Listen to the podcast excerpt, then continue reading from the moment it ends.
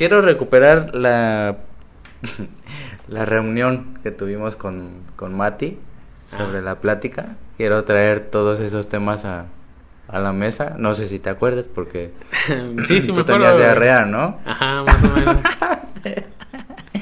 Este, estábamos hablando de Ralph, del De- conejo. Ah, ah, sí, sí, sí, sí, sí. Ahorita que ya nadie se acuerda de él, pobrecito. ¿no? Sí, fue moda, fue una moda.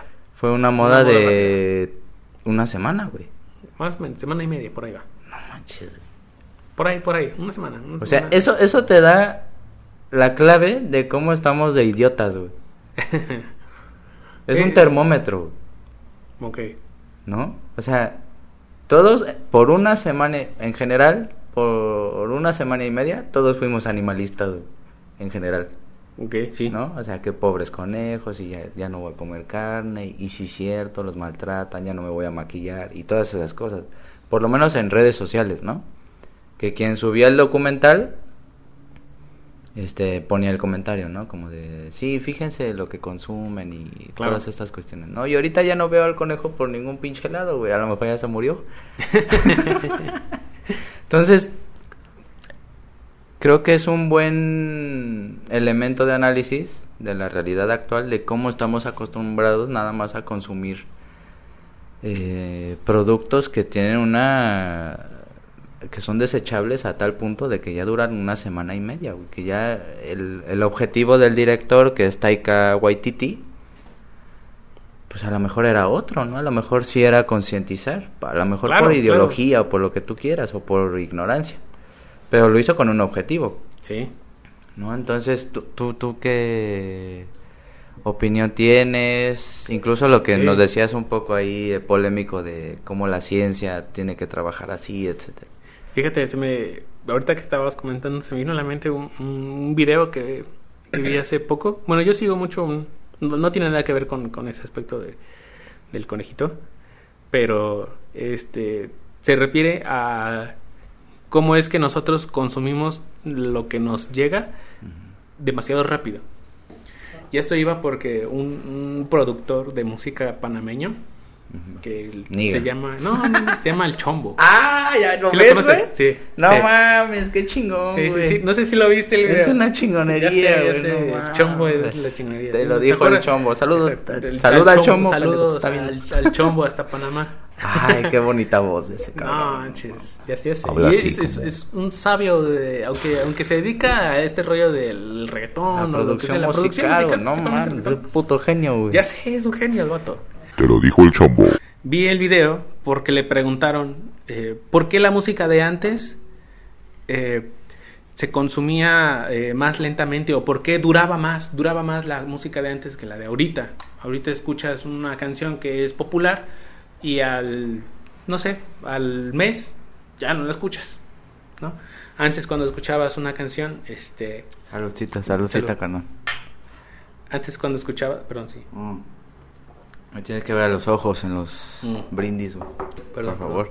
Este, antes cuando sacaban una rola en, en los 90, antes, en 2000, Sí. principios de los 2000, este, eh, pues todo era muy lento, ¿no? Lo daban a conocer, este, se hacía popular, duraba, no sé cuántos años duró, no sé, este, la música de, no sé, el, el, eh, Britney Spears, por ejemplo. No Muchos manches. años, añísimos, ¿no? 20 mínimo, güey. muchísimos años, ¿no? Por la cantidad de, eh, de reproducciones que tú le podías hacer a su música, ¿no? Es mínima a como tú lo haces actualmente. Sí. Porque Spotify, eh, YouTube, eh, incluso las otras plataformas de música, pues obviamente te facilitan todo eso. Sí. Entonces el tener ese algo nuevo y consumirlo demasiado rápido hace que le pierdas el interés Claro. a como era antes, que pues obviamente te costaba, porque antes lo escuchabas en la radio y decías, ah, no, manches, qué buena rola, ahora voy a estar aquí en la radio otro rato más, hasta que vuel- vuelvan a que pasar. repitan, sí. ¿Cuánto pasaba? No sé, horas a lo mejor. Eh, a eso se refiere. Y, y va, va lo mismo con ese Es conejito. Lo, es lo puto mismo, güey. Es lo puto mismo. Este, todo esto nuevo que llega, lo consumimos muy rápido, demasiado rápido. Entonces, algo nuevo te va a durar una semana. Ese tipo de contenidos, ¿no? Es- y ese se me hace algo, que- algo que yo no había pensado, ¿no? Hasta que escuché ese video del chombo. Sí, sí, y sí. que es muy real, ¿no? Es- entonces ahí me... eh, bueno, me vino a la mente ese... No, y, o sea, imagina, o sea, por ejemplo, en los programas de televisión, Telehit y todos estos, ¿no? Bien muertas. Tenías que, pro- pro- para empezar, sintonizar el programa, ¿no? Sí. Y fusilarte toda la todas las canciones que no te gustaban tanto. Exactamente. Pero ya sabías que a las 8 de la noche venían los éxitos pop Ujú. de ese momento. Entonces sí había como un proceso de eh, espérate mientras fusílate estas canciones que no te interesan, que no por eso quiere decir que estén este, feas o Ajá. sean de, de tu agrado, pero te tenías que esperar. güey. Claro. Y ahorita uno elige en dos segundos lo que quiere escuchar, güey. Exactamente. No, eso me, me pone mal, güey, ese pedo, porque todo el esfuerzo que el artista y los productores y a lo mejor algún artista que sí hace con calma las cosas, las personas lo ven, se chingan un álbum en un día, güey. Claro. Y esto pasa por la serie de Netflix, te la chingas en un, en un día, te desvelas, no duermes, etcétera. Claro. Y eso está... Ya no hay un proceso, güey. No, y vives así, rapidísimo. No. Todo. Tu vida se convierte en una carrera. güey. Sí. Entonces es ahí donde nosotros eh, llegamos a, a- a obtener lo que nos lo que nos mandan y pues no te duran las cosas. güey. Nada, nada. Tiene- Está de la chingada eso, güey. Bueno, es, y- es que está bien y está mal. Ah, está porque, bien. fíjate, está bien porque cuando tú te gusta algo, lo quieres una vez más y otra vez más. Y cuando y eso lo queríamos aún cuando no, lo, no, no teníamos esa oportunidad. Ajá. Pero ahora que la tenemos, este, lo hacemos porque siempre lo hemos querido. Sí. ¿Por, dónde, ¿Por dónde me puedo ir? Fíjate, en la música, igual. Yo me acuerdo mucho cuando estaba en la primaria, creo. Ah, ya vas a llorar, chingada. No, todavía no. Yo, yo, yo lloro en la secundaria. Ah, ya en la Fueron- Fueron secundaria. los peores tres años de mi vida. Ay, mira. Pero Ahorita. bueno, la primaria, güey. Lástima Sí que no gustó. está Jordi Rosado aquí No, no, entrevistándote. no, sí, sí, sí, no me preguntaría. ¿Y por qué? No, te invitaría a tomar para empezar, güey. Ah, y eso claro. es poco profesional. Exactamente. Exactamente. Pero bueno, la primaria, perdón. Ah, sí, la primaria. Este, cuando me gustaba mucho una rola, yo tenía un, un, un Discman. Con pilas. Sí, con pilas, algo, creo que Oh. llevaba como cuatro o seis, no me acuerdo. No manches. Entonces, este, siempre ponía la misma rola. Una, una, una de panda. Sí, estabas de la chingada, era era, un, un niño de primaria enamorado. Ay, qué bonito. y ponía mucho una rolita de panda, ¿no? Y a cada rato la ponía, a cada rato la ponía. Y apenas escuchaba otra canción que, no sé, a lo mejor ahí en o MTV que estaban de moda en ese Sí. momento. Este, yo la trataba de conseguir como, como fuera, ¿no? Entonces, como no tenía dinero, me iba luego este, a, de- a descargarlos en el... Nares. Nares, No, manches, güey. Qué chido, güey. Yo ahí, también lo hice. Ahí mero. ¿no? no, todo el mundo lo hizo. Yo- Sí, bueno, todo el sí. mundo que fue de, pues, de una época Pobre. para acá, ¿no? Ah. No, no, hasta- creo que la gente rica seguro también. O sea, no se iban. Bueno, a lo mejor sí se iban directo en el. a comprar el disco, güey, pero. Al mix-up. Ándale. eh, pero pues sí lo. Este, también descargaban ahí en Ares. Todo el mundo hizo eso. ¿no? Es, entonces ahí a descargar mientras se bajaban unos cuantos virus, descargaba la pinche canción, ¿no? Y así a quemar el disco, güey, para que se escuche. Y otra vez a ponerlo en el disco y escucharla una y otra y otra y otra vez. Porque eh, esto iba, porque nosotros este, buscamos lo, lo que queremos, tratamos de, de- de- de tenerlo una y una y otra y otra vez, algo que te gusta, ¿no? Que era complicado antes, porque tenías que ir al Ares, tenías que descargarlo en un disco, quemarlo en un disco, tenías que pasar ese disco a un Discman o a un reproductor de, CDs y escucharlos. Y, cuando terminaba aplicar el botón, no sé, incluso antes, ¿no? Cuando usaban cassettes, no sé, cosas más, más antiguo todavía, ¿no? Eh, ahorita ya es, es con un botoncito nada más, no necesitamos descargar absolutamente nada. Entonces, este es ahí el, el, el punto que antes nos costaba más y le dábamos más valor a lo que teníamos, ¿no? Por lo mismo que nos costaba y por eso duraba más.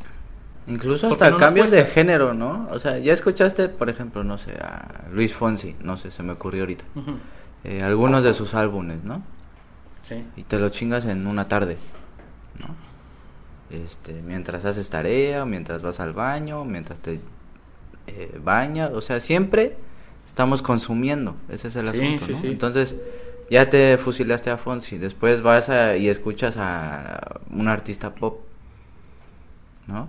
Y igual, sus álbumes, porque en Spotify, pues, si pagas, pues tienes ahí toda la música del mundo, ¿no? Claro.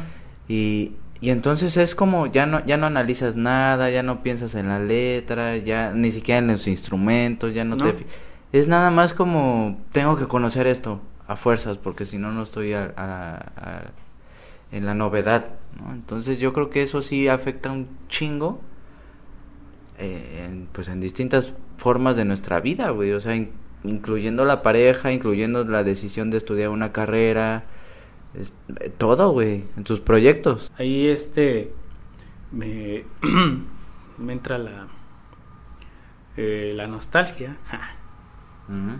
Este de cómo es que ha cambiado esto y en tan poco tiempo, ¿no? O sea, tú- o sea, tú te pones a leer este, un poco de historia, ¿no? De, de cómo se vivía en, no sé, en los años 50, en los No. 40, ¿no? Este y pues obviamente su estilo de vida como que fue muy eh, muy similar. Pasaron décadas y fue muy similar. Sí. ¿Sabes cuánta diferencia hay del 2010 para acá? Ah, horrible, güey. Es, es, la diferencia es eh, enorme y son 10 años nada más. ¿no? Obviamente nuestra, nuestra vida ha sido muy acelerada y pienso que así va a ser y va a llegar un punto en el que nuestro, nuestra vida va a cambiar año con año incluso. Bueno, no sé, ahorita no, ¿no? Pues, Cada 5 años, cada 3, cada 2, cada 1, cada 6 meses no se puede ir cambiando todo este rollo. Qué feo vivir así, Qué porque ya no lo disfrutas, simplemente lo vives y ya, ¿no? Como lo que estamos hablando.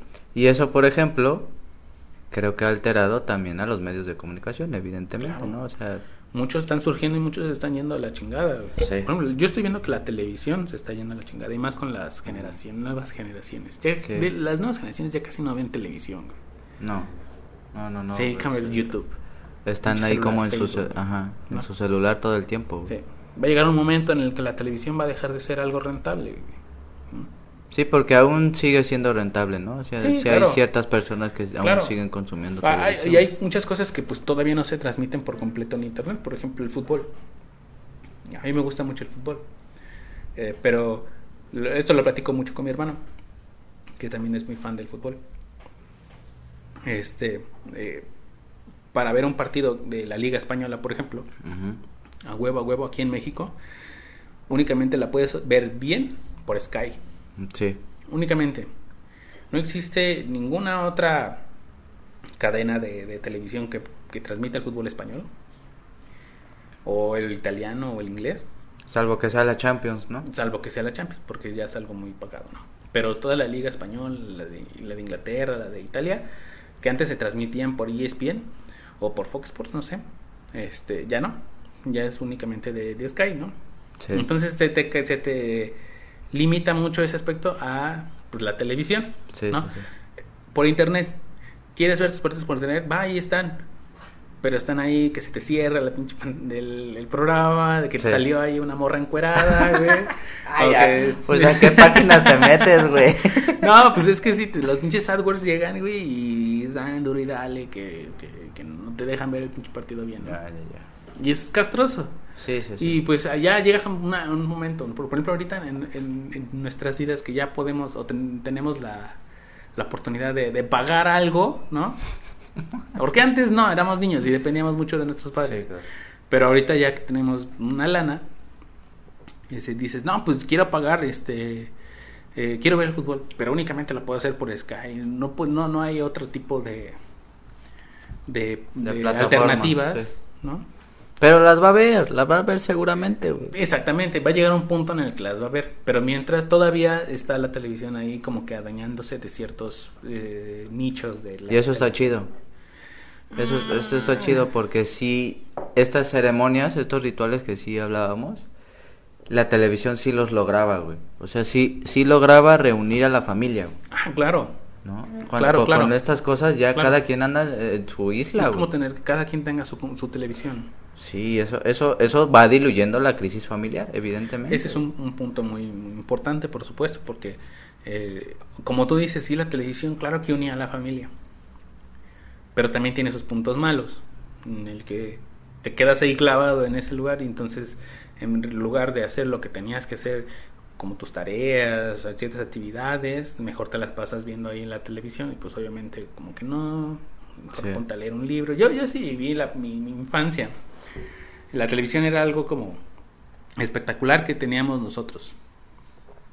Y que este aquello que, que en algún momento de, de niños este no sé empezábamos a, a jugar fútbol. Por ejemplo yo fui a muchos clubes de fútbol de niño. Lo dejé de hacer por quedarme a ver la televisión. Eh, excepto con la música. Eso sí fue lo único que no le ganó. Sí. O este las tareas las dejaba por ver la televisión Sí. yo nunca fui un, un estudiante muy aplicado pero Pero tenía- mira dónde has tenía- llegado, güey. eso te va porque la- es- eso dice eso dice que las que, el- que el- la educación actual no quiere decir así como se está llevando no quiere decir que si fracasas o que Ah. seas un mal estudiante quiere decir que, que tú también vas a fracasar en la vida o en lo que tú quieras ser Sí, de sí, grande no Por supuesto.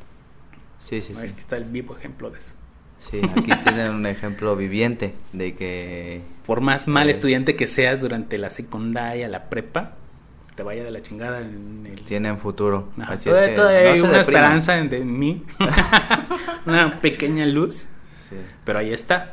Ya cuando llegues aquí a, a la uni y empecemos a dar clases de psicología, güey, ya sería como un paso súper cabrón, ¿no? O sea, Claro, claro, claro. ya de alguna forma transmitir todo lo que nos ha costado tanto Eso me gusta a mí mucho, como que transmitir lo que lo que sabes y lo que conoces, ¿no? Aunque, este, fíjate que dar clases a mí como que no es algo así que diga, ah, yo quiero dar clases, no. No. Pe- pero, o sea, a lo mejor tuvo que ver con el, en el contexto en el que estabas, ¿no? O sea, cuando hay un proyecto interesante que no nada más sea como da estas clases y ya y no sé quién eres y nomás te pago y Sino hay todo un conjunto de proyectos, de no sé, de, de posibilidades de generar un movimiento en psicología, ya ya cambia totalmente. Claro, claro, claro. El, el- el objetivo al final de, de lo que tú planeas hacer, Sí. ¿no? pues va, va cambiando y si va con tus expectativas, con lo que tú quieras realizar, pues obviamente sí. Eh, ahí va la, la motivación, ¿no? Principal.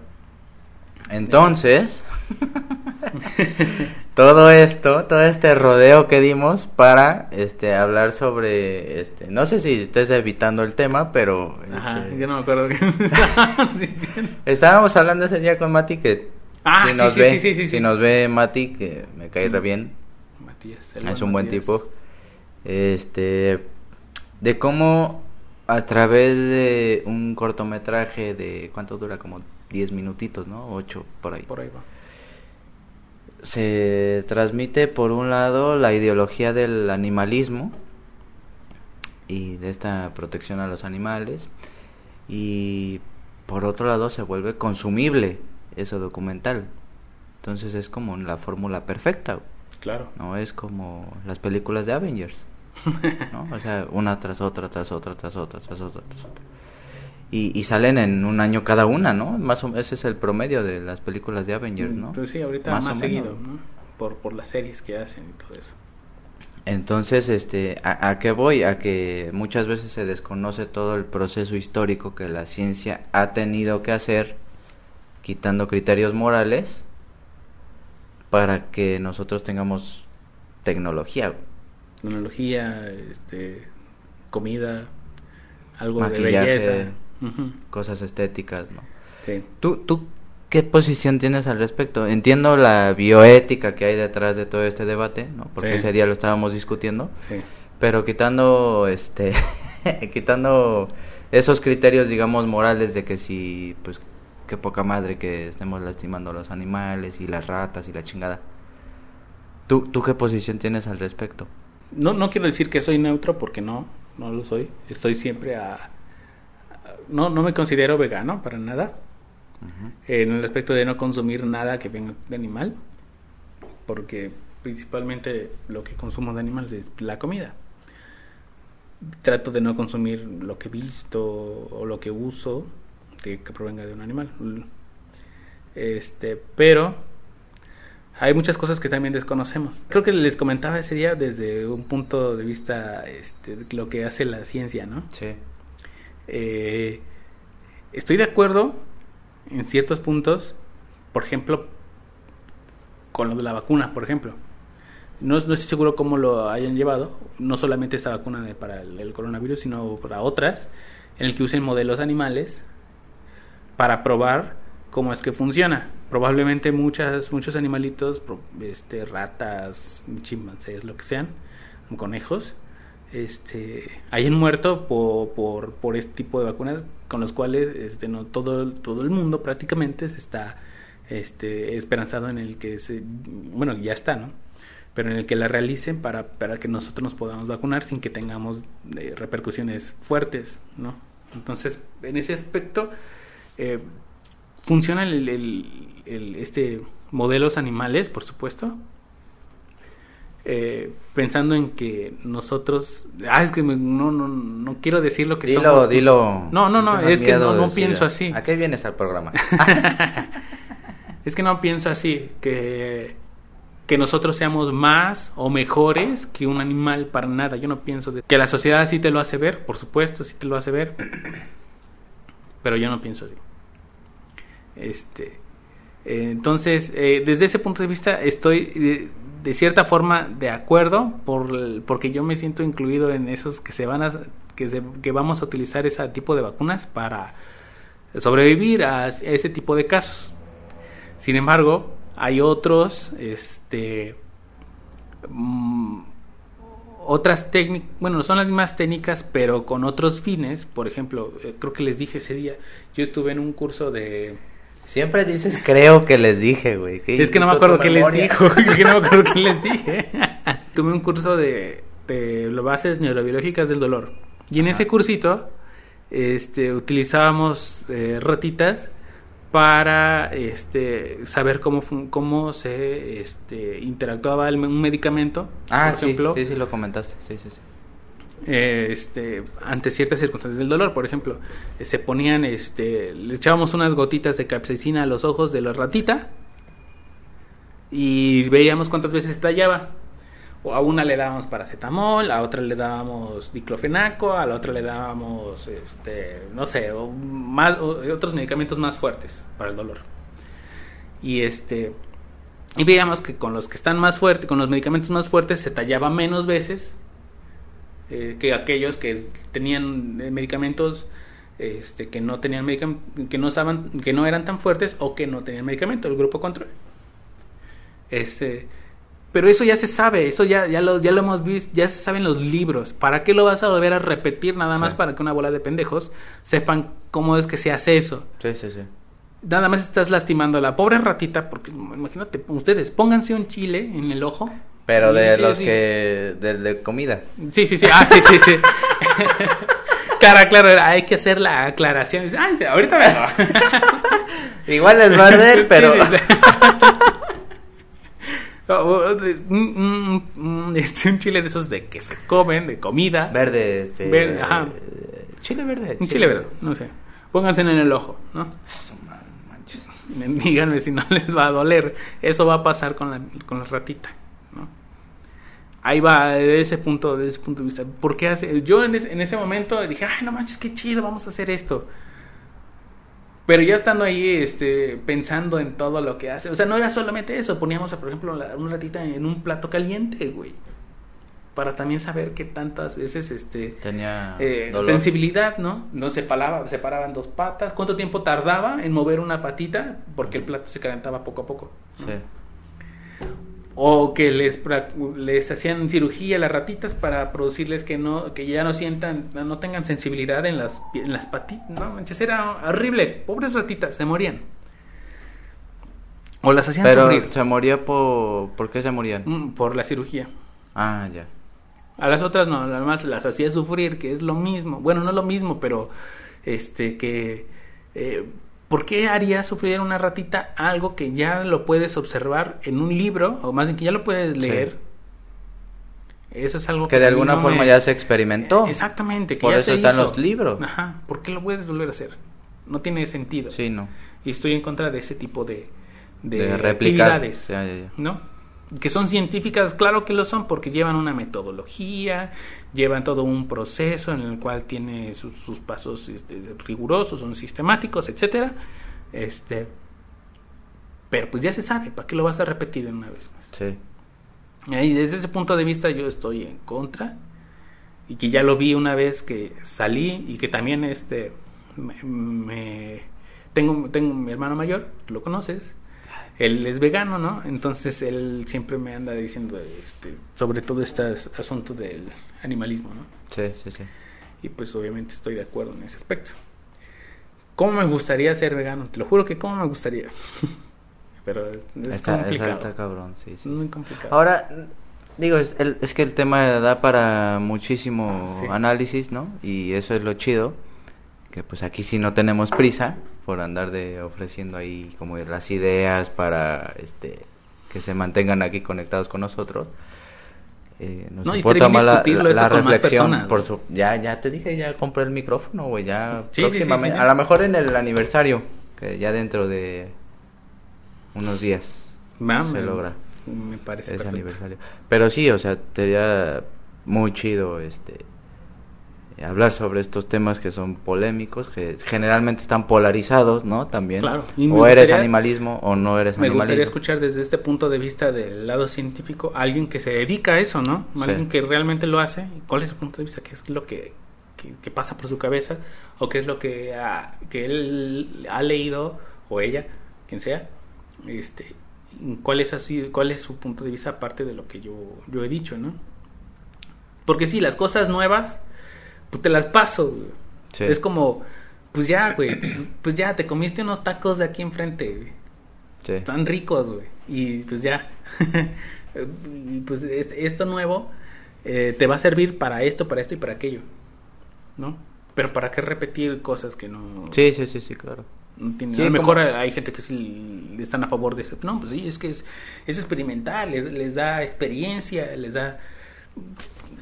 Desde mi punto de vista, léete un libro y ya, güey. No tienes por qué andar lastimando a otros seres vivos. Sí, sí, eso sí estoy totalmente de acuerdo. Ahora, estas, este, no quiero salirme tanto del tema, pero estas como, digamos, discursos que, se, que se dan, yo creo que nos están vendiendo una ilusión. ¿A qué me refiero con esto? A que nos hacen creer que si uno pertenece a un gremio, va a estar haciendo un cambio social. Ujú. Cuando, por ejemplo, hay un documental en Netflix que se llama este Conspiracity o algo así, que es respecto a la caza y pesca ilegal de toda la fauna este, que hay en los mares, ¿no? Y ahí te dan datos, te dan estadísticas de cómo los barcos, las grandes empresas que están eh, en corrupción con otras empresas y incluso con los que son protectores de animales, Sí. te, te dicen de cómo este, las eh, redes de pesca, que pues pescan millones de peces, contaminan más que los plásticos que utilizamos. O sea, muchos de la, de la fauna y de la flora que está en el mar se va destruyendo precisamente por estas redes, porque esas redes en algún punto los barcos las tiran. Sí. Entonces es las redes lo que está contaminando los océanos. Ah, en- en- estadísticamente con mayor este propo- proporción, con mayor impacto. Dicen, dicen los expertos, ¿no? Este, biólogos, marinos y lo que tú me digas. De nada serviría si nosotros suprimimos el, el plástico que, que- que generamos con las botellas. De nada serviría si suprimimos eso si siguen las redes de pesca. Ah, no. Porque son toneladas de redes de pesca. Sí. Y como son de un material muy, muy fuerte, pues matan a las ballenas, se ahogan, se enredan, todas estas cuestiones. Entonces, cuando de repente ves videos como el de la tortuga y de Ralph y de todas estas cuestiones, te, te están diciendo, el cambio está en ti. ¿No? Pero no te hacen ver la realidad de que las empresas son las que realmente Claro. están contaminando, güey. Sí, sí, sí, sí. Entonces, ahí hay un punto interesante de, de análisis, ¿no? Te, hacen creer que estás haciendo un cambio nada más por dejar de comer carne. güey. y toda la- todo el sistema político corrupto de empresas y de todas estas cuestiones, pues siguen funcionando. güey. Claro, Eso es lo más perverso que existe. güey. claro, claro. Y fíjate que ahí, este... Claro que, que sí interviene mucho el aspecto de ese tipo de empresas, porque no solamente pasa en eso, sino también en combustibles, por ejemplo, el petróleo. En lo que me digas, güey. Sí, ¿no? Eh, sí, sí tiene mucho que ver, por ejemplo, el, el aspecto en, en tu decisión. En, bueno, ya no voy a, a, este, a, a consumir este carne de, no sé, o pescados, no sé, mariscos. Sí. No. Nada de mariscos. Si dejas de hacerlo tú, pues te va, le va a valer madres a toda la empresa, ¿no? Tú E- eres irrelevante, güey. Irrelevante, por supuesto. Ahora, ¿qué pasa eso si tú solo mm, haces ese tipo de, de promover esa información y ya no eres tú, ya son tres, ya son diez, y esos mismos se, se van uniendo, ya son cientos, ya son miles. Ahí ya llega a haber un impacto, ¿no? Sí. Cuando lo complicado es que pase eso. Está muy cabrón. Es, es complicadísimo. Está ¿no? muy cabrón. Porque desde arriba, desde las empresas, pues obviamente les vale tres hectáreas de verga. ¿Se puede decir verga aquí? Sí, sí, Ah, sí, ok. sí. De hecho, a YouTube le gusta mucho. Ah, ah me imagino. Sí, o sea, hay, hay, hay estructuras objetivas transnacionales que determinan muchas veces la forma en que pensamos. Eso hay que decirlo, ¿no? O sea,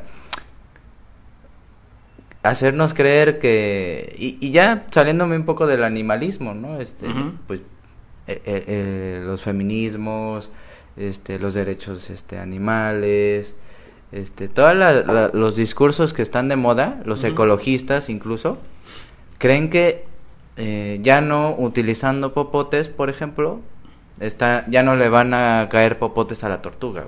Sí.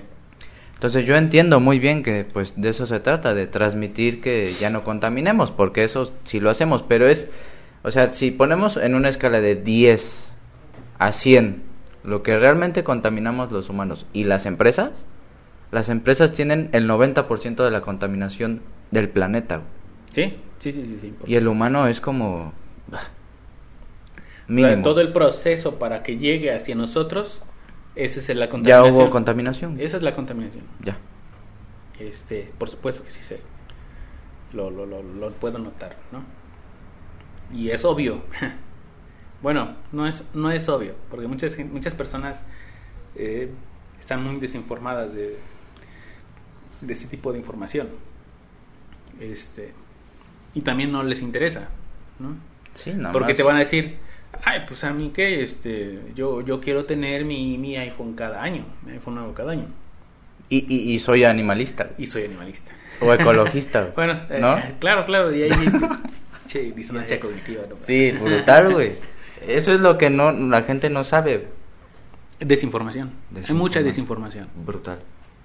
Este, ahorita se me vino a la mente sobre esas este, empresas que más contaminan en el, en el, en el mundo. Y sí, por supuesto, el, ese, el- la pesca, por ejemplo, sí, los combustibles. Pero algo que me llama mucho la atención también es la, la, la carne de las reses o todo lo que consumimos de, de animales. Este, también son una, una mayor fuente de contaminación, incluso Sí. más grande que la de los combustibles. Sí. Y ahí es donde interviene también tu, tu pensamiento de si te gustaría ser vegano, ¿no? No solamente te ayudas a ti mismo, porque sí, sí, en salud, claro que te ayuda Sí, mucho. mejoras, claro. eh, ya no lastimas a tus animales y tampoco contaminas, ¿no? Sí. En gran escala. Pero va lo mismo, o sea, yo, este, yo me convierto en, en- me convierto en, en vegano y pues vale madres, ¿no? Es el que chiste sí. es que seamos más, ¿no? O que muchas personas tomamos, tomemos la decisión de ya no hacer tal cosa. Y es ahí donde, por más que la compañía quiera este, disminuir su contaminación. Pues no ya va a valer madres porque nadie le va a comprar, ¿no? Estamos como que en un punto muy feo en esta en la actualidad, güey. Sí, hay, hay- en, ese documental que lo sugiero, aquí este, pues subiré la imagen de Ah, ok. Sí, este, sí, para link, que lo ¿no? identifiquen. Ajá. Este, dicen, fíjate lo, lo, lo cabrón de la corrupción. Ya ves que luego puedes donar a, no sé, a, este, a esta, ¿cómo se llama? Greenpeace o Ah, instituciones que están logrando un cambio en términos ecológicos y que reforestan y lo que tú me digas, ¿no? sí. No digo que esas instituciones, pero otras, en Japón sobre todo, tienen esas plataformas de que la gente dona y dona y dona y dona. Pero esas empresas están relacionadas con las empresas más grandes. Para dejarlos que hagan lo que Sí, quieran. entonces por un lado la gente está creyendo que esa institución va a ayudar, por ejemplo, al- a, la casa de los delfines. Y pues no es cierto, porque esa empresa que te está ofreciendo ese, ese- ese- esa protección animal está conudida con la empresa que se chinga a los delfines. No. O las aletas de los tiburones, que es un negocio multimillonario, etcétera, etcétera. Entonces, ¿cómo le haces, güey? O sea, estás donando, tú como individuo ya eres consciente de todo este proceso, donas, pero estás fomentando la, la, la- la conexión de corruptela entre todas esas empresas, güey. Sí. Entonces, yo creo que, que pues, es- por un lado que está de la chingada, o sea, que hay muy pocas posibilidades, salvo a nivel individual y con las personas que puedas convencer de que es algo como un progresismo social, pero a, ni- a mayor escala ya es casi casi imposible. Claro. Es como nada más en tu círculo social. Eh, sí, Está, horrible eso. Fíjate que las ese tipo de, de situaciones, como que las eh, uno la- las tiende a ignorar porque es consumible ante Sí. uno es consum- eh, consume ese tipo de cosas, ¿no?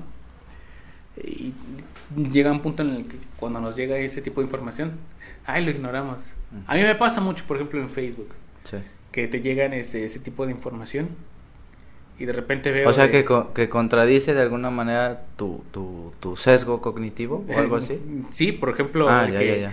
eh, tú estás a- a- en contra del, no sé, o, De Andrés Manuel. de- ok, estás en contra de Andrés Manuel. y ves, te llega en Facebook y este que hizo algo bueno, ¿no? Sí. Algo que, no sé, lo que sea, hizo algo bueno. no sé qué haya hecho, qué haya hecho, pero Ya, nos, hizo. ya, ya nos vacunó a los profesores. Ah, Ya nos vacunó a los profesores. Pum, le cambio. En vez de poner algo así de o compartirlo o, o estar a favor o publicarlo diciendo, no manches, esto está súper chido. Ay, lo quito. No, vámonos. Sí, y sí. así con muchas cosas, ¿no? Tiendes a, a, a omitir ciertas cosas cuando tú no, tú no estás de, de acuerdo con eso, Sí. ¿no? Este, igual con respecto al, al cambio climático, no sé, de repente sí. ves un video de, de que ay, ay, este, está fallando aquí, por ejemplo, hace poco que no sé si viste las noticias de, de una laguna en el Parayón aquí en, en Veracruz, No, se está no. secando, de Ah. plano, ya está así y todo cuarteado y horrible. No, pues ya se secó, güey. Una parte, una Ah, parte, una ya, parte ya. del lago. Todavía queda así como un chorrito. Pero en los lagos ahí de, del Ah, centro no, sí, hay agua, Sí, ¿no? todavía Ah, hay agua. Sí, sí, sí, no, eso es que no, lo va- toquen. ahí va el caño. Siempre va a haber agua. este. Y lo pasas, güey. Ya sabes que este que es algo malo. No te- para no preocuparte o para no sentirte mal, Sí. lo pasas, güey. Así de. Ya sabes de qué va a tratar con tan solo ver la pinche imagen. Sí. Y lo pasas, ¿no? Y, y así es con todos. No, no, no solamente con, con respecto a las, a las redes sociales. eh, aquellas cosas que nos incomodan, tendemos a ignorarlas. Sí. Y yo creo que, fíjate acá lo interesante, y ya se puso interesante eh, la, la- la plática. El algoritmo sabe muy bien eso, de De lo- Facebook, por Ajá. ejemplo, o de YouTube, o lo que sea. Si tú te das cuenta cómo funciona el algoritmo, te presenta información que tú puedes consumir, que a ti te agrada consumir, ¿no? Y eso va de todo, ¿no? Desde música hasta una conferencia de neuropsicología. Sí, sí, sí. Pero hay momentos en el que el algoritmo pone a tu disposición contenido que va en contra de lo que tú estás consumiendo para polarizarte más, Sí, sí, claro, por supuesto, sí. sí. ¿no? Entonces dices y, y no tienes como un pensamiento crítico en el sentido de clasificar lo que estás consumiendo. Entonces el algoritmo nos está educando. Claro, eh, nos muestra eh, a ambos lo que queremos y lo que no queremos. Sí, pero eh, acá el tema es que no consumes lo que no quieres. este. Ajá, exactamente. Entonces es posible salir de la fórmula del consumo. Ok, sí. Eh, y es muy este eh, evidente, muy evidente en lo que... en ese tipo de cosas que es lo que tenemos más al... eh, que, que lo hacemos todos los días. Sí. Por ejemplo, ahorita ya nadie ve el periódico, ¿no? No. O bueno, quien lo haga, pues ha de ser este, adultos mayores, ¿no? O gente ya, ya adulta. y te viene también información de ese tipo. Estaría bien investigar. Sí. Estaría bien conocer cómo es que se lleva a cabo ese, esa, o cómo está ese tipo de relación de la información que te puede dar en un- algo físico como un periódico, una revista, algo que te muestran en, en- en redes sociales, cómo es tu conducta ante situaciones que te hacen sentir este incómodo, Sí. tanto incómodo como feliz y algo de felicidad, ¿no? Sí. Tú ves un periódico y ves algo de felicidad, ah, a lo mejor te quedas viendo ahí más tiempo o terminas de leer la nota, ¿no? Sí. ves algo incómodo o algo que no te gusta, ¿cuántas personas se pondrán a leer ese, esa, esa información? ¿Será de la misma...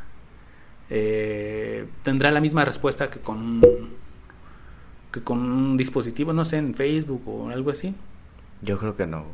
Porque son formatos distintos. Porque Claro. hasta para leer el periódico había rituales, güey.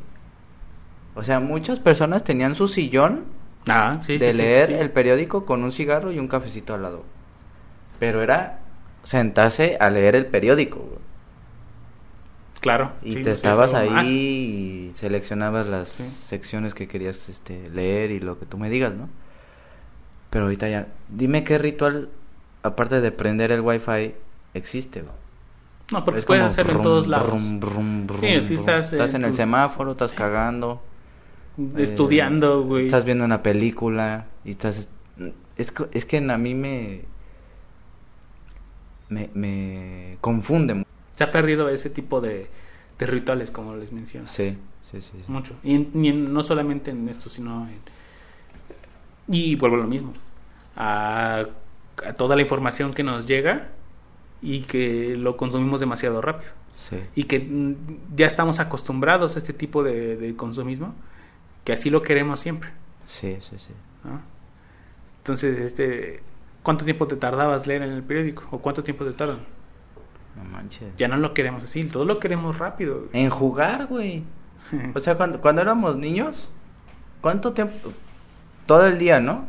Sí, O sea, terminabas en tu la tarea y vámonos para la si es calle. que lo hacías. Ajá. Si es que la hacías, si no, pues ya.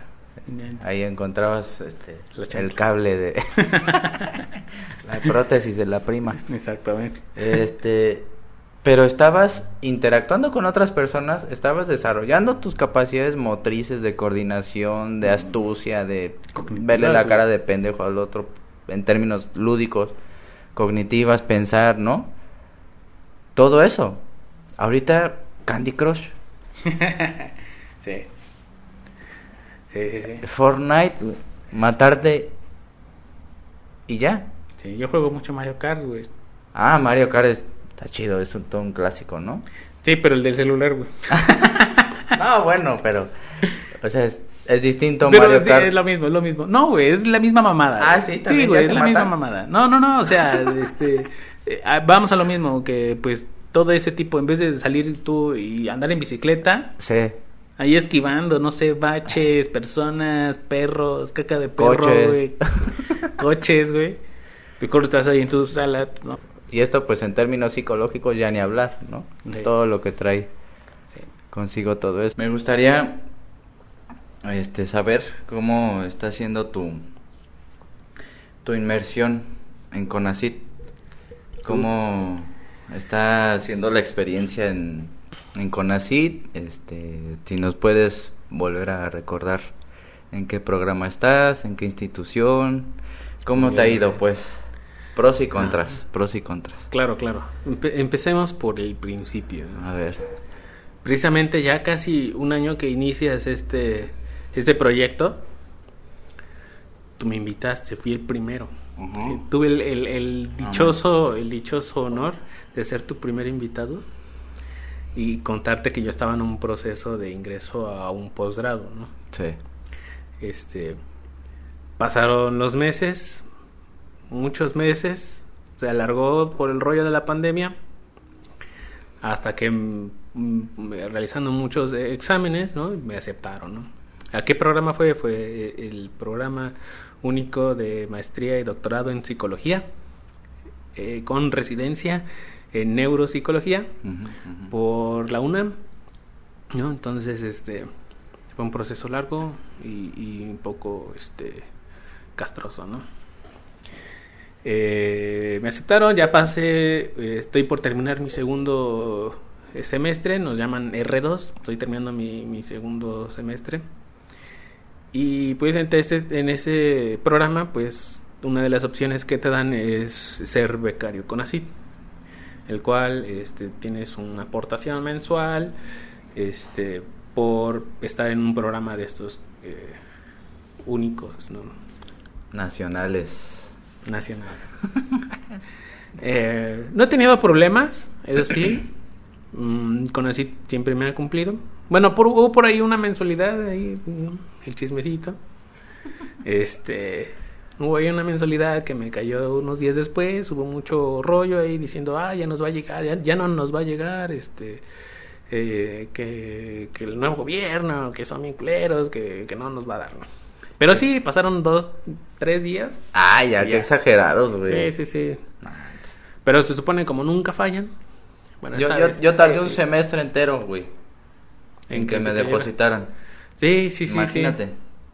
Le- Ese es el rollo güey, cuando estás iniciando, porque pues ya entras y dices, ah, ya va a caer la lana. No. Tienes que aguantarte. Sí. Yo me esperé cuatro meses. No, no es cierto. Tres. Fueron tres meses nada más. Los que me esperé para para que cayera la, la- el primer depósito, ¿no? Pero pues con retroactivos, ¿no? Con toda la lana que quedó pendiente. Y sin embargo, hay este unos compañeros a los cuales no les dieron beca. Ah, eso no sabía. ¿Por qué, güey? Este, se supone que fue una confusión de ahí con los, este, eh, con la UNAM, se supone que hubo ahí una confusión Mm. y ciertos compañeros no pudieron darles las, el semestre pasado su, su beca con ACID. Sin embargo, las estas, bueno, la, la universidad eh, se puso en contacto con, con ellos y, y la UNAM les pagó a ellos lo, lo que les correspondía. Y ya no he preguntado, la verdad, pero yo supongo que ya están en Concon así otra vez. No he preguntado. Con esto de que todo está en línea, la neta, Está... pues Es algo raro, ¿va?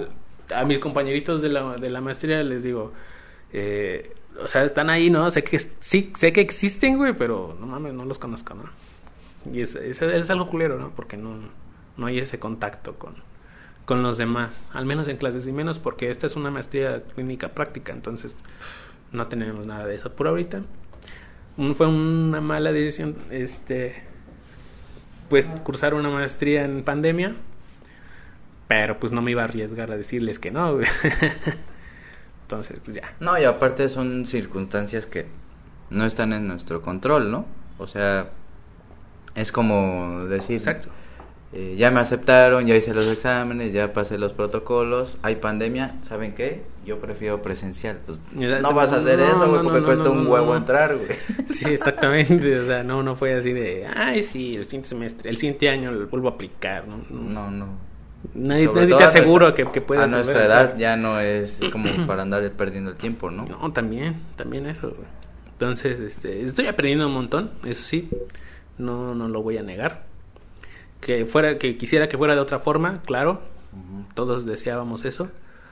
Y este, pero de que estoy aprendiendo un montón, pues sí. ¿Tú qué diferencias encuentras en tu aprendizaje de lo digital, de lo virtual, a lo que el profesor presencialmente te puede aportar? Bueno, son muchos factores que están que influyen. Una es el contacto. Ya no tienes cierta este, cercanía con tus profesores, con tus con, con los compañeros, incluso con los intendentes. ¿Cómo nos llevábamos nosotros con los intendentes ahí en la No facultad? manches, ¿no? les Me caían hacíamos los días, sí. Sí, sí, me caían mejor que los profesores y que algunos estudiantes. Este, eso, ¿no? Ya no, sé, ya, Sí. ya no, ya no podemos tener, tenemos un contacto pr- prácticamente con una computadora que no te, que es raro estar en esa Sí. situación, ¿no? Ahora, eh, hay personas que inician, están, están en ese proceso desde el inicio, ¿no? Ya llevan un año, ¿no?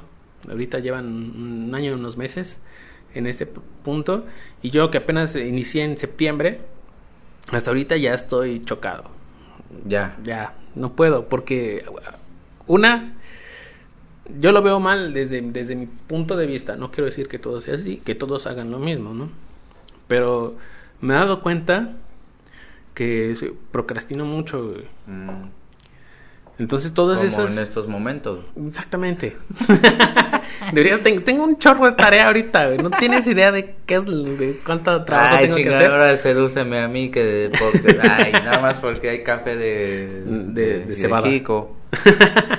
ah, de Jico, sí. Este. hay un- uh, Hay un buen de, de cosas que, que tengo que hacer o que tengo que, que- que resolver. Pero procrastino mucho, güey. Como que no me. No sé, pienso, esto no lo hacía cuando era algo presencial, ¿no? Mm. Este. Solo no entrabas a, Ah, a sí. las clases. O sea, sí, sí, pero. Pero era presencial. Ah, no, man, siempre cumplo. No. Eso sí, nunca nunca he fallado con algún con alguna tarea o con algo así. ¿no? Este, incluso ahorita, aunque sea así, no, me voy a matar estas últimas porque ya va a acabar el semestre, queda un mes, un, mes y unas dos semanas más. Este, entonces todo lo que no hice este en este en estas semanas o bueno sí porque tuvo tuve varias este varios días libres primero se dio por congresos que, que estuve en los congresos pero pues obviamente no estaba todo el tiempo como yo, yo le dedicaba a la universidad bueno a la maestría y entonces ahí este tuve mucho tiempo libre en, en una semana de congreso luego se vino Semana Santa no hice nada luego se vino ah porque estuvimos en huelga Ah, ¿No, no, no ¿estuvieron te había dicho? No, no, dijiste, no me dijiste nada, güey. Estuve- no la, la UNAM estuvo en huelga. Eh, siguen en huelga, por cierto. Todavía. Es una, bueno, no es huelga, es un paro estudiantil. Eh, hubo ahí un rollo que pues yo todavía no comprendo por el mismo que yo no soy de la Mm. UNAM, ¿no? O más bien que yo no hice la licenciatura ahí. Y este y también como que no no hay mucha este sí hay difusión entre ellos, Mm. pero así algo que, que nos inviten diciendo, "Oigan, está este asunto acá, eh, vengan a informarse." No. No, entonces pues yo estoy así como que mm, ah, bueno, entonces no va a haber no va a haber clases. Como flotando. Ajá, exacto. Mm, Desde mi desconocimiento de por ser foráneo, ¿no? Y este fue otra semana que tuvimos ahí este en sin este sin tener clases, ¿no? O haciendo tarea que debía de hacer, pero que sí hice un algo, pero también procrastiné mucho. este y ya regresamos, este, tuvimos nuestras sesiones, nuestras clases, este, todo bien, empezó la rutina como debía de ser. Pero yo todavía sigo teniendo como que esa, esa sensación de, ah, no quiero, no, no, no quiero pararme, bueno, no quiero estar ahí enfrente de la Sí. y este tomar las clases. Yo prefería estar allá, ¿no? presencial, viendo, pues, moverme, moverme, porque estar ahí sentado no sé cuántas horas, la neta es muy, muy castroso. Sí, luego la, la, pues cómo podríamos decir, como la, o sea, el profesor sí que tiene un poco más de de libertad de movimiento, ¿no? O sea, puede estar explicando algo y puede estar moviendo las manos o yo, o yo qué mm, sé. O... Sí, aunque ahorita mm, algo que tenemos ahí en, en, como punto a discutir es cómo se llevan a cabo las clases, porque no sé cómo sean los otros posgrados, pero nosotros nos basamos mucho en exposiciones. ¿no? Entonces las exposiciones las hacemos nosotros y el profe este pues nos nos revisa, pone su punto de vista y ahí está. ¿Y ya, güey? Sí. Ah, tenemos otras clases, por ejemplo, de este, sesiones clínicas, donde exponemos un caso y este, damos todo el análisis desde el historial clínico, este, todos los eh, motivos de consulta, medicamentos, estados este, premórbidos, el el análisis de, procesos, todos los procesos este, psicológicos, neuropsicológicos, mm, con sus conclusiones y discusiones. Este, todo eso se discute en una exposición de 20 minutos, ¿no? Ah, ok, así es como, como muy rápido, ¿no? Sí. Que al final, este, pues todo esto se, se expone y pues eh, al final te das en comentarios eh, constructivos y ya, este eso es todo, ¿no? En las sesiones. Pero normalmente en las clases este, nos basamos mucho en la exposición. ¿Y crees que se, esa, esa metodología o esa didáctica, si se puede decir así, crees que si no hubiera pandemia sucedería de igual manera? No sé, porque no he tenido clases sin pandemia. Entonces yo te diría que sí, porque es la única forma que he visto cómo trabajan o cómo es que se trabaja.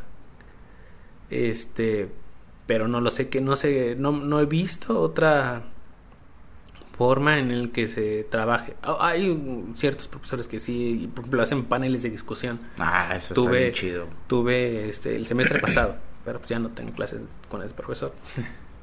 este, o mm, una materia que es de metodología de la investigación, este, en donde ya las clases teóricas no vemos prácticamente casi nada de teórico, todo es este vamos a hacer investigación, ustedes léanse este artículos, escriban, vamos a hacer este cómo si cómo les dice este revisión entre pares, eh, mm. tú le vas a dar tus lo que escribiste a estas dos personas y tú vas a recibirlo de dos personas y así nos vamos haciendo comentarios, etcétera. Ya. Es como más este dinámico el asunto. Y pues lo demás siguen siendo exposiciones. Lo único, o sea, lo complicado es este. Es que no es complicado. Eh, es hacer una exposición y si te falla algo, pues se discute ahí en el, salón, en el en la clase. Yo no le tiro, la neta, con, ese modelo estoy aprendiendo, la verdad. Sí. Este, que, que, fuera de otra forma, a lo mejor, como lo hicimos el semestre pasado, no sé, paneles de discusión, que este que te exige un poquito más, por supuesto, porque tienes que eh, como que abrir tu panorama y es pero con esa forma pues te dan es esto lo estudias lo expones a, los, los, demás aprenden porque también ya tuvieron que leer o ya tuvimos que leer Mucha, muchos de los seguidores de este programa me, me han preguntado oye por qué no entrevistas a tal persona de España que ahorita está reventando, ¿no? Y, y pues es que yo les contesto que esto que está sucediendo ahorita es cambia muchas cosas en cuanto a comunicarse con alguien, ¿no? O sea, no es lo mismo estar teniendo una videollamada o hacer un en vivo por Instagram donde estás peloteando con alguien, porque ya lo hice a inicios de este proyecto que es que, que, venga el invitado y que se le ofrezca café y todas esas cuestiones. Este, en el lugar, ¿no? Es incluso hasta ceremonial un poco, ¿no? Como que eso se pierde un poco en, en, en las videollamadas y en las clases virtuales, ¿no? O sea, por lo menos en, en las presenciales, pues era de, a ver, siéntense todos, vamos a esperar al profesor, este, conectar el, el cañón, etcétera, etcétera. Y creo Sí. que eso, esa desaparición que está habiendo de los rituales, me parece que sí está cambiando la forma en cómo estamos este, aprendiendo. Claro, y, y sobre todo porque este, esta modalidad exige también otro tipo de, de enseñanza, podría ser, sí, porque no vas a pasar algo que tú hacías presencialmente a algo virtual, porque pues, no está hecho para eso, ¿no? sí. Y probablemente desde ahí provenga el- el- la dificultad, y no solamente en un posgrado, en una licenciatura, estamos hablando desde la primaria, la secundaria, el bachillerato, todo ese, esa, esa actualidad de dar clases, este, pues obviamente eh, merman en todos los niveles. Sí, por ejemplo, en la semana que pasó, este, pues uno, es que uno piensa, ¿no? ¿Cómo, ¿Cómo le hago para transmitir este tema o este, o este concepto Claro. de forma interesante? Que bueno, eso ya no lo preguntábamos de forma presencial, ¿no? Pero me fui a Google Documentos, les mandé el link, todos nos reunimos en el texto, bueno, en el archivo, Ah, y yo les escribí así como desarrollen el concepto de este, memoria, ¿no? Por ejemplo. X. Y ya como que cada uno iba poniendo este su- lo que tenía en la cabeza, lo que recordaba. O y lo que y piensa. se iban corrigiendo unos a otros, entonces eso es eso, es como una escritura pues grupal, güey. Eso eso no Claro. sucede en las presenciales. No, no, no, por supuesto. Y eso está bien chingón porque eso podríamos hablar que es un- una innovación de tipo educativo. Imagínate escribir Claro. muchas personas al mismo tiempo y que se vayan corrigiendo. Sí. A mí me parece Claro. un ejercicio muy, muy Tiene- complejo, pero muy chingón, güey. tiene sus pros y sus contras todo este, este asunto del aprendizaje en línea. Y Sí. como te decía, ese, esa, esa eh, herramienta que utilizaste, obviamente no se va a llevar a cabo en presencial, ¿no? Nunca, güey. No, está, está complicadísimo. Sí. Este. Y eso, eso me refería, a que ciertas herramientas o técnicas que utilizamos para una educación virtual no, no tienen que modificarse, tienen que cambiar. A este, como este, este es un buen ejemplo, como Sí. nos acabas de decir. Este, y es algo que todos deberíamos de, de entender, que no- nos hace falta como que esa curiosidad o para poder aprender cómo es la enseñanza virtual, ¿no? ¿Qué, es lo que cambia? Este, eh, por ejemplo, esto yo no lo sabía, lo que me, acabas de decir, ¿no? Entonces Oye, es una buena herramienta Está que chingón, me voy a piratear. y, a poco es, y es muy divertido, güey. O sea, lejos de lo lúdico y el juego y todas esas mamadas, Sí, este, es muy entretenido porque vas viendo cómo escriben tus estudiantes. ¿no? claro. O sea, qué errores tienen al, al momento de redacción y cómo lo corrige otro compañero y llega otro y dice, no, no, no, y, o sea, sería cuestión nada más de perfeccionar e- el- la logística. Sí, ¿no? Para sí, que sí, sea sí. más eficiente el- Claro. la metodología, pero como simulacro, como ensayo, a mí me pareció interesantísimo. Incluso se podría empezar a pensar en una reconceptualización de la escritura. Imagínate eso. Una escritura grupal. Claro, claro, claro. De un texto, no sé, así como un tema en específico, como tú lo hiciste, no sé, de memoria, por ejemplo.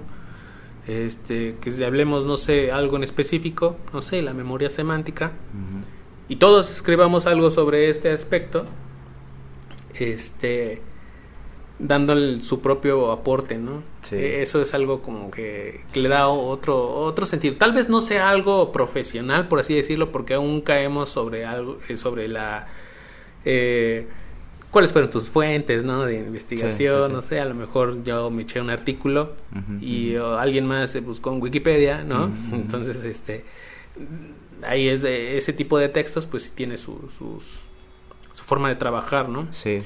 Este, pero, y, y también interviene mucho el nivel educativo en el que estemos, ¿no? Sí, por supuesto. Eso es complicado hacerlo, en- a lo mejor en un bachillerato, en un... Sí.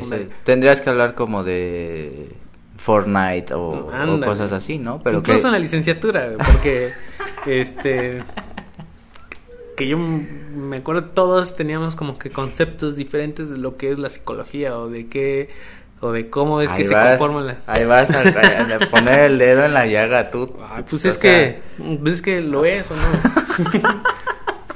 ¿O no? O sea, estás Ah. redignificando el objetivo de este programa, güey. Que la psicología no existe, sino que existen tantas psicologías como casi psicólogos, güey.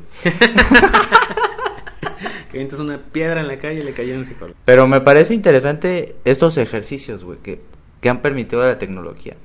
Claro, incluso ahorita más, este, hacer una especie de, de combinación eh, de este tipo de, de- de herramientas, tanto presenciales como en línea, y esa, pues, sacar un más, eh, un, un mejor eh, fruto de todo lo que se está aprendiendo, ¿no? Sí, sí, sí.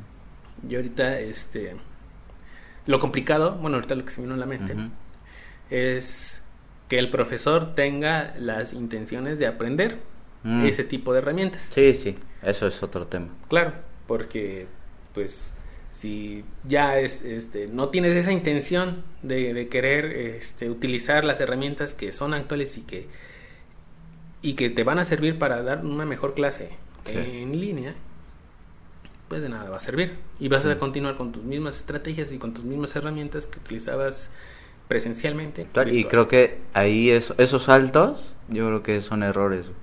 O sea, no puedes llevar ni lo presencial a lo virtual, ni lo... Bueno, lo virtual sí se puede llevar a lo presencial, evidentemente, ¿no? O sea, pones este mismo archivo en Google y al mismo tiempo que están trabajando todos, Ah, es presencialmente. ¿no? presencialmente, Ah, con instrucciones del profesor y la chingada, ahí Sí. sí hay una retroalimentación directa, inmediata. güey. Claro. Pero de lo presencial a lo virtual no, se va a poder. No se va a poder. No, lo- y se hace ahorita porque es la única forma en que lo pueden, que lo conocen y que lo hacen. Este, pero eh, existen otras herramientas como la que tú acabas de decir. Y es ahí donde tenemos que, que aprender cómo se tiene que trabajar. Y es una. De, Sí, es una de de, muchas, la millones, de miles. Este, a mí me interesó mucho antes de entrar a la maestría, pues obviamente, bueno, daba clases también, pero pues todo era presencial, ¿no? Bueno, me tocó Sí. los últimos meses de, de, de- más bien los inicios de, de la pandemia me tocó dando clases. Este, y pues obviamente eh, yo me puse a investigar, ¿no? ¿Cómo, cómo dar clases en línea? y lo que encontré era, este, una, eh, utilizar, este, eh, ¿cómo les llaman? Tics. Mm, Sí, las tecnologías de la información. Mencionaba mucho el de Classroom. Classroom, Classroom. Ajá, Ya, ya, ya. O Edmodo, o este, Sí. o la, la UB usa el, este, ¿cómo se llama? El- El Teams, ¿no? no, pero el, el- para subir tareas, este, que hacían en la, el Eminus. Eminus. Ese usa la, Eminus. la Ah, Universidad. Veracruzana, ¿no? Esa cosa. Son, es lo mismo, ¿no? Sí. Este tipo de herramientas que me gustó mucho como es el del el Classroom por este, las, las tareas que puedes hacer, todos Sí. están este, atentos a lo que deben y lo que tienen que hacer, ¿no? Todo está ahí este, escrito. Este, otro es, es la didáctica que tienes con los estudiantes. Obviamente funciona este, este aspecto de, de exposiciones, pero eh, realmente no te genera un aprendizaje. Aprende el que va a exponer únicamente. Me he dado cuenta. El que expone es el es y no es el único, es el que más el que más aprende. Este, ¿por qué? Porque cuando tú expones algo, cuando tú le enseñas a alguien más, ¿no? Es la mejor forma de saber si realmente lo aprendiste. Sí. Este, entonces, eh, los demás que estamos en una pantalla, a lo mejor yo pago mi cámara y me pongo a hacer otra cosa, ¿no? Sí, sí, sí. Y ya no le puse atención a lo que dijo. Y a lo mejor leí y leí mal, porque muchas veces leemos mal. Este, y ya no aprendimos de la misma manera. Sí, ¿no? sí, sí. Entonces ahí ese modelo de enseñanza es donde recae la, la dificultad de, de generar un aprendizaje significativo. Sí, y hay profesores que piensan que utilizar PowerPoint en clases o poner un video ya es Ajá. como estar a la vanguardia de la tecnología, güey. Claro. Y pues no, o sea, PowerPoint ya es como normal, ya no estás innovando nada, güey. Exacto. Gracias por, por venir, amigo, una vez más. No, pues un, un gustazo. Gracias, titanes, nos vemos el sábado a las 4 pm. Muchas 4 gracias, p.m. amigo. Saludcita. Saludcita.